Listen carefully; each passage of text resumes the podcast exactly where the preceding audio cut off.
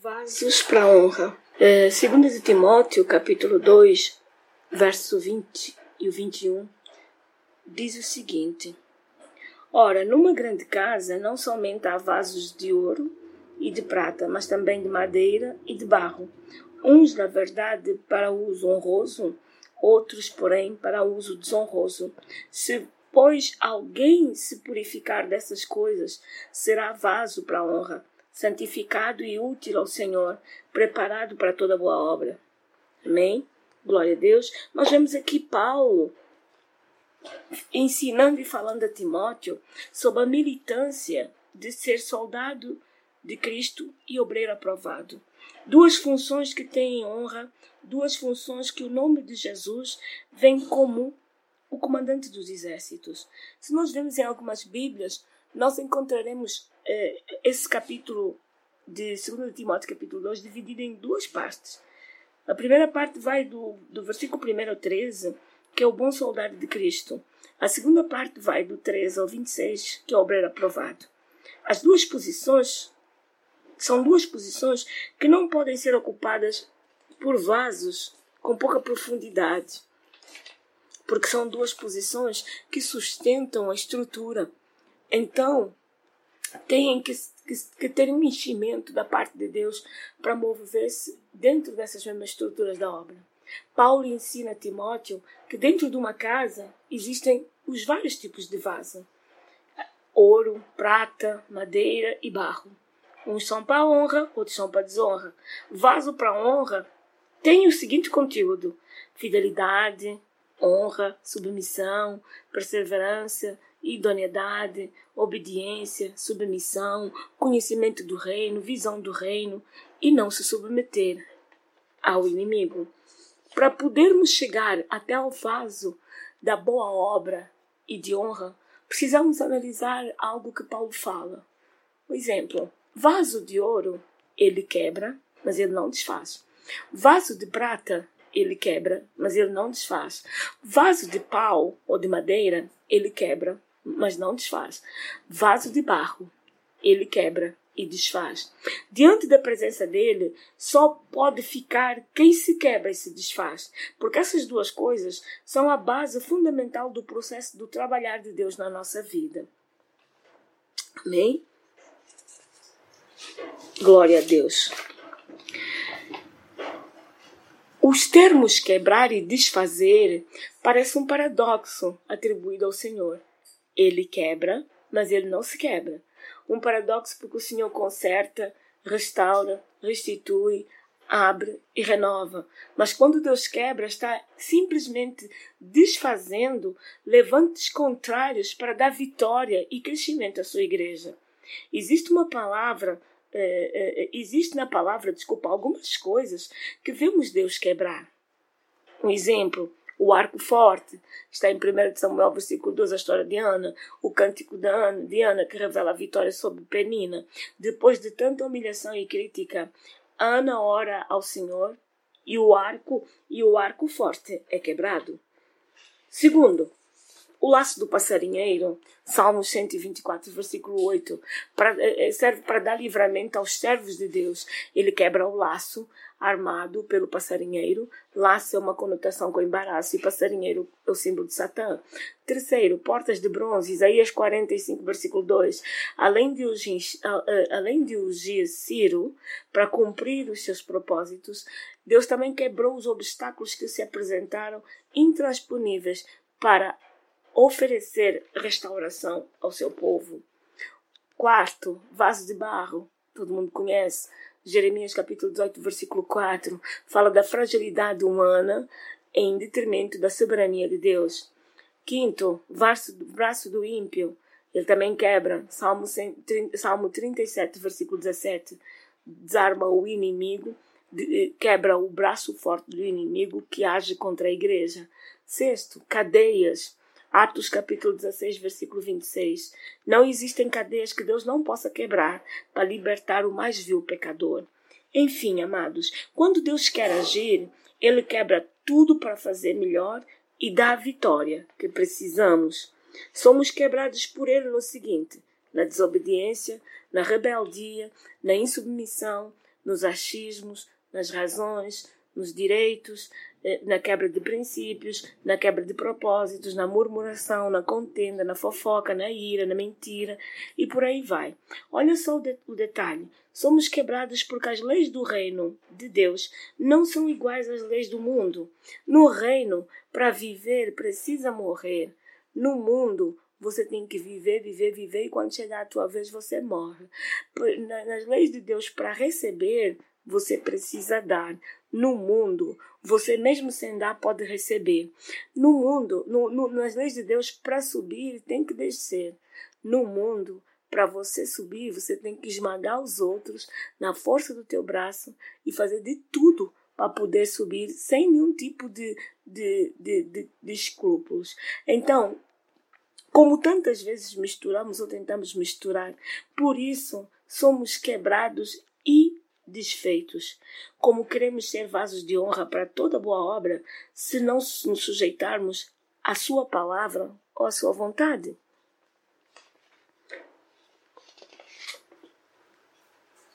Por que somos desfeitos?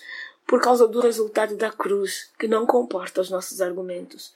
Somos esmagados nas nossas opiniões, porque a cruz é uma obra bem clara Amados, quantas vezes colocamos Deus em nossas ações e atitudes?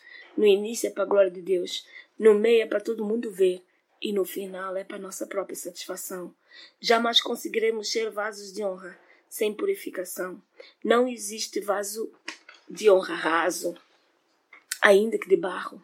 O vaso tem que ter profundidade na sua estrutura. Ainda tem mais, ainda tem mais. Não basta ser de barro, tem de ser de Deus. E para ser de Deus, tem, tem de quebrar e desfazer, mas na, na, na mão dele. Tem que quebrar e desfazer, desfazer na mão dele. Queridos, não esquecemos que temos que ser de barro para podermos ser moldados. Prata, ouro, madeira não são moldados, são esculpidos. Moldado quebra e desfaz, recebe e dá. Esculpido desfaz, mas não quebra e só dá e não recebe. Tantas vezes queremos ser prata, ouro e pau, quando somos apenas barro. A igreja tem descartado coisas, mas não tem renunciado. A renúncia é abdicar e não pegar mais. Descartar é desconsiderar. É quando há uma, reform, uma reforma, reformulação e quando há uma reformulação, a pessoa pode pegar de novo. Vaso de barro renuncia. Vaso de ouro, de prata e madeira, descarta. Amém? Agora vamos. Vasos a serem quebrados. Primeiro vaso, fofoca e murmuração. Como a fofoca e a murmuração têm sido uma gangrena na estrutura da igreja.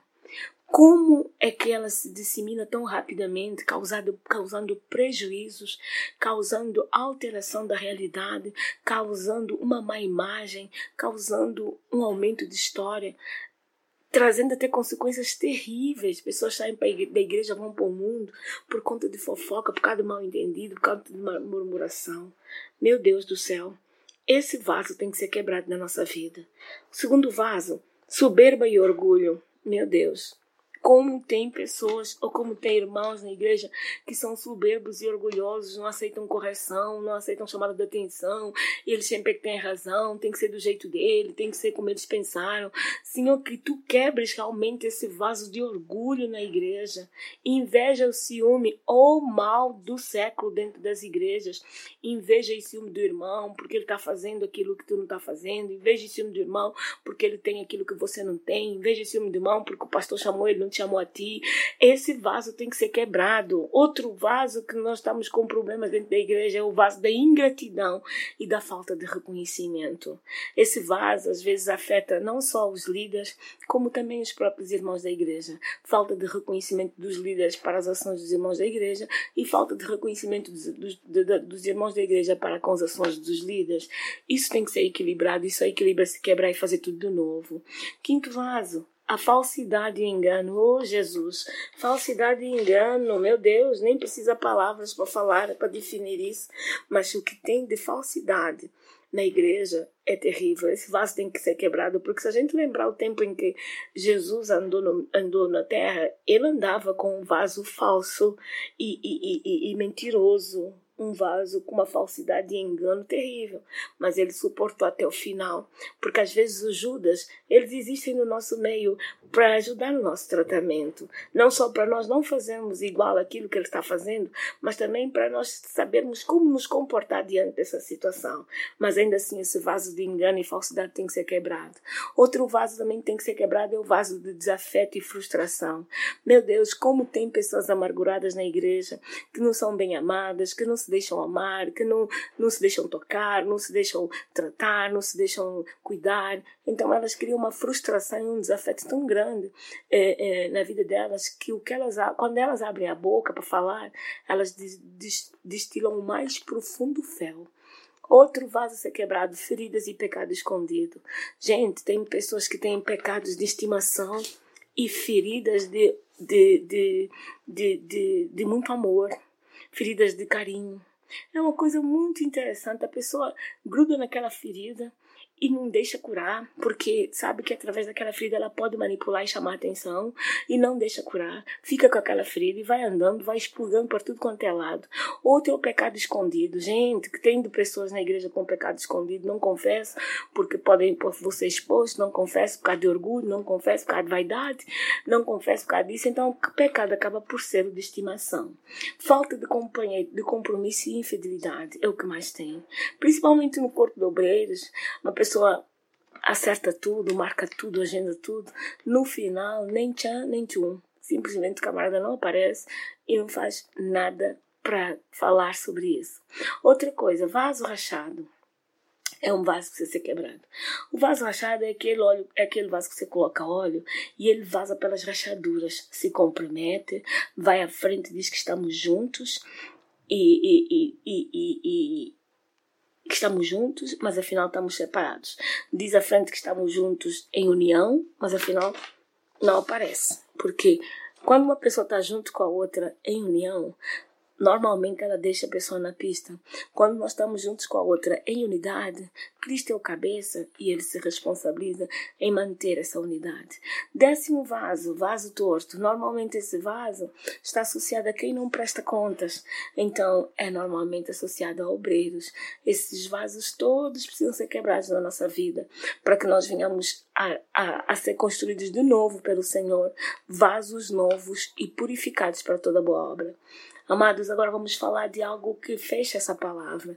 Primeiro nós vamos falar da honra e depois do vaso purificado. A honra é sustentada por quatro pilares: o propósito, o princípio, o preço e a prosperidade. Esses quatro pilares, eles devem estar bem assentes na nossa, no nosso ser, na nossa mente, no nosso espírito, na nossa alma, porque tantas vezes nós queremos honra apenas, mas queremos honra, não temos princípios, queremos honra, quebramos os propósitos, queremos honra e não pagamos o preço. Então, nós temos que estar muito atentos. Outra coisa, a honra, ela tem memória. Nós temos a, história de Davi, Jonas e Mofibesete. Lembra, Davi, assim que tomou o poder, primeira coisa que ele perguntou quando ele entrou no palácio, se tinha alguém é, que ainda era da casa de Jonas para que ele fizesse é, justiça, da casa de Saul, para que ele fizesse justiça. Aí apresentaram Mofibesete. E Mofibesete voltou a sentar na mesa do rei, foi restituído tudo aquilo que tinha sido é, é tirado. A honra fere, que é o exemplo que nós temos é do sacerdote Eli. Sacerdote Eli. Eli não foi fiel com Deus.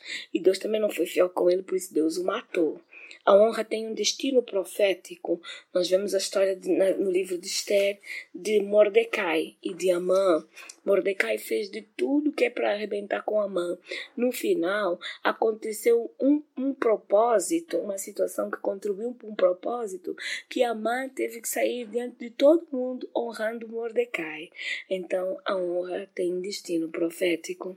A honra, a, a, vasos para honra são moldados dentro do quarto e são testemunhados na sala.